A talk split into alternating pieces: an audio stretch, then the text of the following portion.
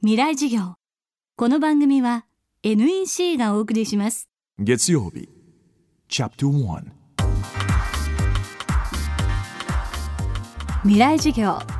月曜から木曜のこの時間ラジオを教壇にして開かれる未来のための公開授業です。今週の講師は登山家竹内弘隆さん。子供の頃から登山やスキーに親しみ高校や大学では登山部に所属およそ20年かけて去年日本人としては初めて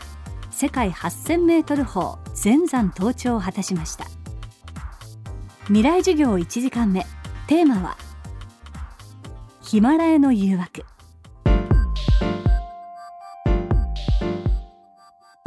私が初めて 8000m 峰登山をしたのは、えー、1991年。私はまだ大学生の20歳の時。それはあの大学の山岳部で主催した、えー、登山隊でシシャパンマという 8000m 14山の中では14番目の山に登山に行ったんですね。しかしその時はあの私は頂上まで行けなくて登頂して降りてくる人を迎えに行く係になってしまった。ですからその時には登頂はできなかったんですけども私にとって初めてのそのヒマラヤであり 8000m ほどで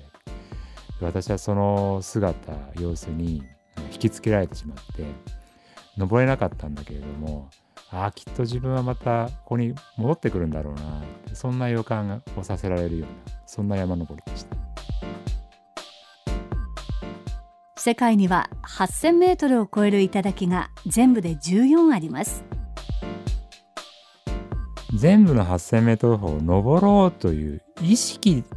をした記憶はないですね。登ろうというその自分に対しての覚悟を決めた時はあったと思うんです。でそれは2006年2006年に、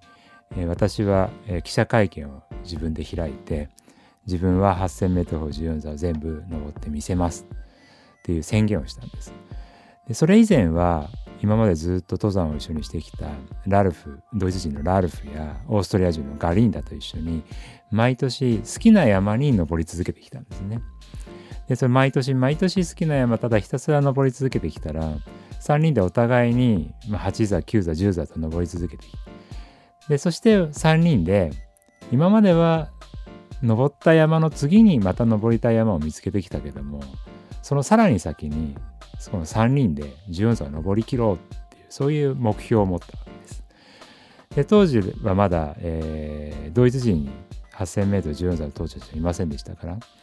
ラルフはドイツ人初の14座サミッターにそしてガリンダは当時まだ女性の14座いませんでしたから女性初の14座のサミッターにそして私は日本人初の14座サミッターに3人で最後までちゃんと登りきろうっていう約束をした。その約束をしたから私は日本に帰ってきて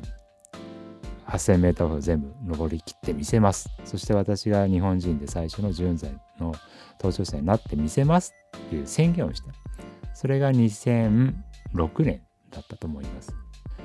この14座を登り日本人で最初に登りきってみせるという意味は私が勝手にやることではなかったんですね。やはりそれ以前に、まあ、山田昇さんであり名塚さんでありという方々が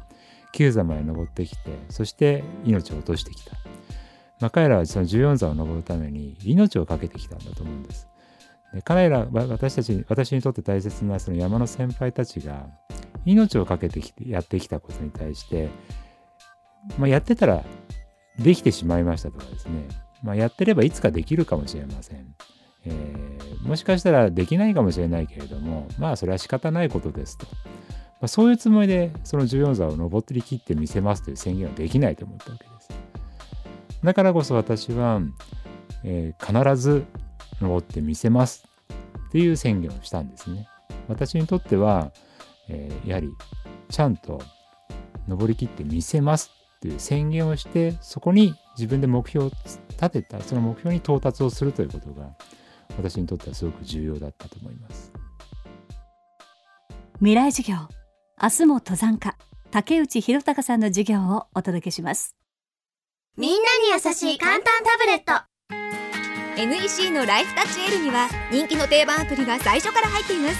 アプリサポートナビもついているから買ってあげたら迷わず使える。楽しめる私も。ママも。おじいちゃんも。みんなのアプリ付き簡単タブレット。ライフタッチ L NEC